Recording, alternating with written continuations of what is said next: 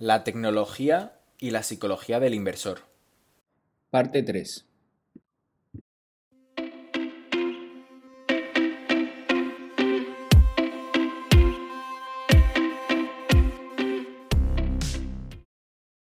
Ahora, pasando un poco hacia el futuro de la industria, quería preguntarte em, sobre, por ejemplo, la democratización, digamos, de, los mercados, ¿no? Porque ahora con plataformas como eToro o Robinhood, la gente cada vez tiene más fácil el acceso, digamos, a, invertir. Entonces, quería preguntarte eh, cuál es tu punto de vista, eh, si esto es algo que vaya a beneficiar o no, porque hemos visto, por ejemplo, que con algunas acciones como pueden ser GameStop o demás, eh, algunos fondos grandes en Estados Unidos eh, han cerrado. De hecho, el otro día leí una noticia de que eh, el primer hedge fund que había cerrado, pues a raíz de todos los meme stocks estos, porque estaban...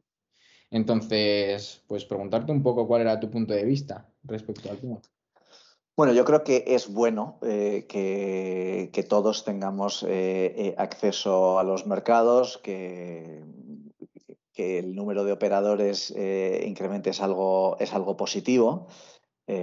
creo que también, bueno, pues hay que tener un poco de educación y conocer dónde se está metiendo uno, ¿no? Entonces, bueno, pues eh, quizás eh, vía los fondos de inversión, pues es un, es un quizás eh, pueda ser el, mejor vehículo o uno de los mejores vehículos para, para que canalicemos nuestro, nuestro ahorro. Primero porque es seguro, eh, es decir, cuando ha habido estos problemas de que si el corralito o que si el dinero en la cuenta corriente lo pueden quitar.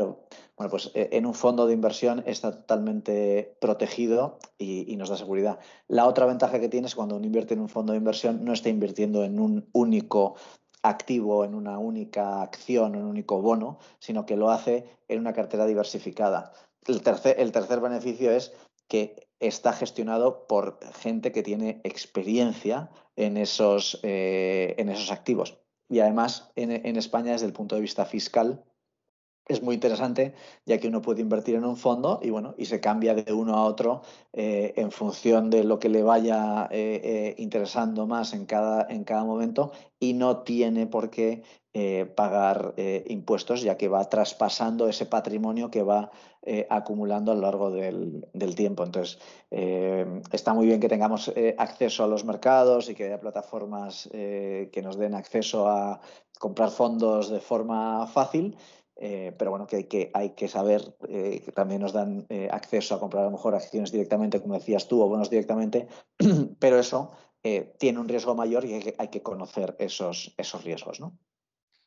Sí, totalmente, totalmente, porque digamos eso es una de las principales preocupaciones, si la gente realmente está preparada para invertir, porque cuando tú inviertes pones tu, capital en riesgo, hay, que saberlo y no sé si todo el mundo lo sabe cuando está invirtiendo. Pero yendo un, paso más allá, ¿no? En, función, quería preguntarte eh, qué papel va a jugar la tecnología en esta industria. Bueno, yo creo que la, tecnología en esta industria y en todas las industrias eh, va a tomar un papel eh, muy relevante. Nosotros hablamos y ya yo creo que en el mundo se habla de la cuarta revolución industrial que se está produciendo por los avances tecnológicos que se están produciendo. Eh, nuestra compañía Franklin Templeton, la sede central está en Silicon Valley, o sea, estamos en el corazón de la innovación tecnológica, donde se encuentran pues, los Google, los Amazon, los Netflix, los Facebook, todas las compañías, los Uber, todas las compañías tecnológicas eh, están allí. Y la verdad es que vemos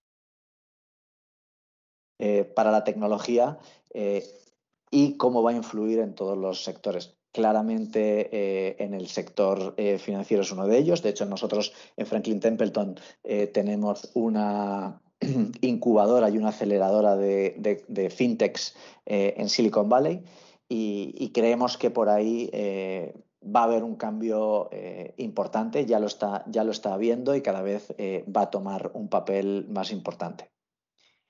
En concreto, en concreto, todo lo que dices suena súper interesante el mundo de las fintechs, pero en concreto quería preguntarte ahora eh, en, lo que es el wealth management, ¿no? O sea, ha habido y cada vez más gracias a estas plataformas, digamos, eh, se han ido introduciendo eh, tecnologías como los robo-advisors, ¿no? que son, digamos, para la gente que no lo sabe, tecnología que con inteligencia artificial y en función de lo que quieras arriesgar tu capital, ¿no? Pues te va diciendo, te va recomendando en lo que vas a invertir. Y es más o, menos, digamos, el papel de, un wealth manager al final. Entonces, quería preguntarte eh, si tú piensas que los robo-advisors en algún punto sustituirán a los, a los wealth managers.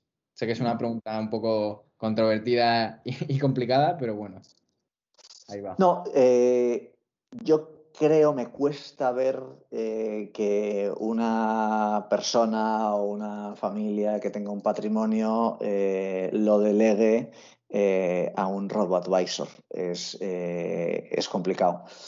ahora bien, los robo-advisors sí que son una herramienta muy útil que las personas pueden utilizar para poder bueno, pues ayudar a encontrar una cartera más eficiente, eh, pero bueno, al final tienes que tener un conocimiento, es decir, eh, no, es solo poner un robot eh, en manos de una persona que no sabe utilizarlo. bueno, pues por muy bueno que sea el robot, no vas a saber, no, vas a saber bien sacarle, sacarle partido. Y luego, además, en el concreto, en el mundo de, la gestión de patrimonios, hay un tema que es para mí fundamental, que es el tema del eh, behavioral finance o eh, la psicología del inversor. Eh, por mi experiencia, donde la gente pierde más dinero es por no saber mantener la calma y no saber entender qué es lo que tiene que hacer, es decir, es una reacción muy humana cuando las cosas van mal. Y eso el RoboAdvisor eh, no va a, calmar a, esa persona y cuando vaya perdiendo un 20%, eh, lo que va a hacer es, cambiar de robo-advisor o va a hacer algo. Y, ese quizás sea el, error. Sin embargo, pues si estás con otra persona eh, al otro lado que te sepa educar y que te sepa orientar y te sepa decir, oye, pues bueno, pues vamos menos 20, pero creo que tenemos una buena cartera, o vamos a hacer dos cambios, o vamos a tal, no es el momento de ponernos más conservadores esa es eh, eh, la parte que el RoboAdvisor eh, no va a ser capaz de, hacer, ya que las personas yo creo que necesitan una conversación con otra, con otra persona y se fían de otra persona más que de un, robot. Así que eso yo creo que, va a costar tiempo en que llegue. ¿no? No, veo a corto plazo que los RoboAdvisor sustituyan a, los profesionales de la gestión de patrimonios porque cuentan con esa experiencia, no solo de de entender los mercados y, saber qué es lo que tienen que hacer, sino también cuentan con la experiencia de hablar con la gente y saber qué es lo que necesita la gente y darles lo que necesitan en cada momento, ¿no? Totalmente. De, esta, eh, digamos, esta respuesta que me has dado me llevo dos cosas. Digamos, robo-advisors o la tecnología, como quieras llamarlo, más no como un sustituyente, sino como una herramienta, digamos, que va a ayudar, digamos, a, todos vosotros hacer mejor vuestro trabajo eh, y sobre todo la psicología del inversor y lo importante que es el papel que juega eh, y que es algo que los, digamos, los soft skills, las habilidades humanas de poder transmitir confianza y poder hablar y, demás, eso mm, difícilmente lo pueda igualar o superar en algún punto eh, cualquier tecnología, ¿no?